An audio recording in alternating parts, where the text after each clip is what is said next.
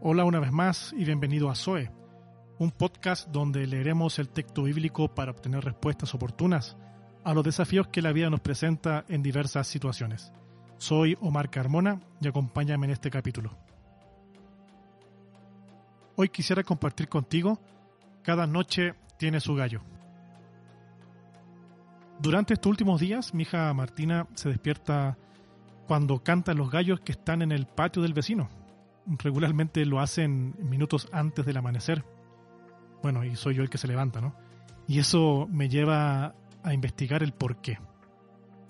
Y según una investigación que se llevó a cabo en la Universidad Japonesa de Nagoya, llegaron a la conclusión, tras poner a los animalitos en un lugar solo con luz artificial todo el día, que los gallos cantan antes del amanecer porque también están controlados, al igual que nosotros, por el ritmo circadiano. Analizando también la idiosincrasia judía, el gallo era considerado un animal diabólico por cantar de noche. Lejos de lo que podríamos asociarlo hoy, el canto del gallo representaba lo más álgido de la noche, el punto más oscuro. Su canto anuncia que ha llegado la ausencia total de luz. Y de hecho todos, en alguna parte de nuestra vida, hemos pasado lo más oscuro de la noche en donde seguro escuchamos a un gallo cantar.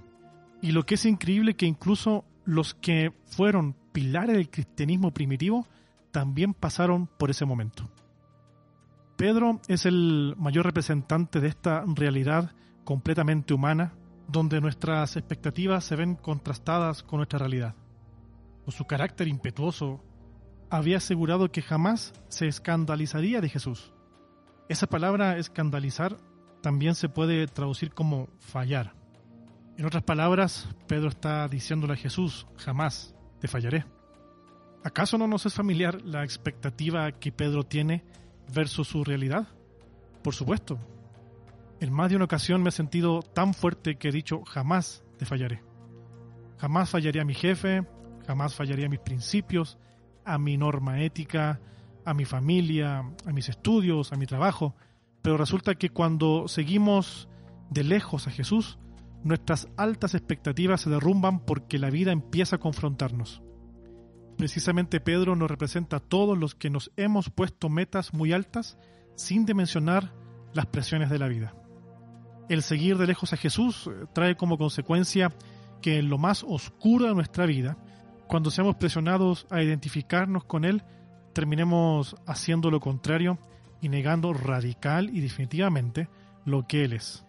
De hecho, el negar tres veces a Jesús simboliza que Pedro ha roto definitivamente, al menos por unos instantes, con lo que representa Jesús. El canto del gallo anuncia que Pedro ha perdido frente a la oscuridad de la vida, a las incesantes presiones por identificarse con Jesús o simplemente negarlo.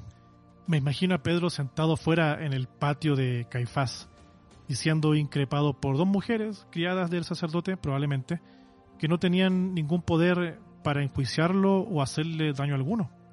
Sin embargo, logran que Pedro niegue su esencia, de donde él era, de Galilea, de Nazaret. Rompe con su infancia rompe con todo aquello que le había formado, para bien o para mal.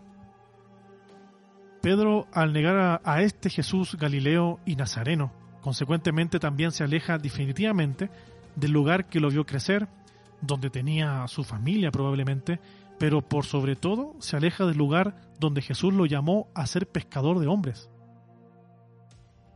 Al momento que alguien independiente de quien sea nos confronta con nuestros orígenes, con nuestra niñez, con lo bueno o malo de nuestro pasado, con aquel recuerdo del día en que Cristo nos llamó. ¿Seremos capaces de afirmar lo galileo que también somos?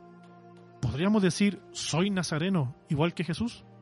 Desafortunadamente a Pedro no le bastó romper con el lugar eh, de donde había sido llamado, sino que trata de hacer evidente que él no pertenece y tampoco tiene ninguna relación con Jesús. No tengo memoria de haber maldecido tanto, como lo hace la mayoría, ¿no? Eso no me hace ni mejor ni peor, pero definitivamente el maldecir me hace parecerme al resto. Cuando los labios del alma se abren para maldecir, es que estamos a punto de alejarnos definitivamente de lo que Jesús ha construido. Maldecir no tiene nada que ver con la realidad de bendición que Dios quiere que vivamos. Maldecimos pensando que encajaremos en un mundo repleto de maldiciones. Sin embargo, esa ilusión de querer salvarnos la vida mediante las maldiciones, lo único que hace es acercarnos más al canto del gallo. Todas las noches son aptas para negar nuestra identidad que hemos adquirido en Cristo. Pero también todas las noches están preparadas para que de una vez por todas aceptemos nuestra nueva realidad en Él. Pero cuidado, cada noche tiene su gallo. Espero que este capítulo te haya gustado y si es así, compártelo con tus contactos. Si quieres comunicarte conmigo, puedes hacerlo al siguiente mail o.carmonaere.gmail.com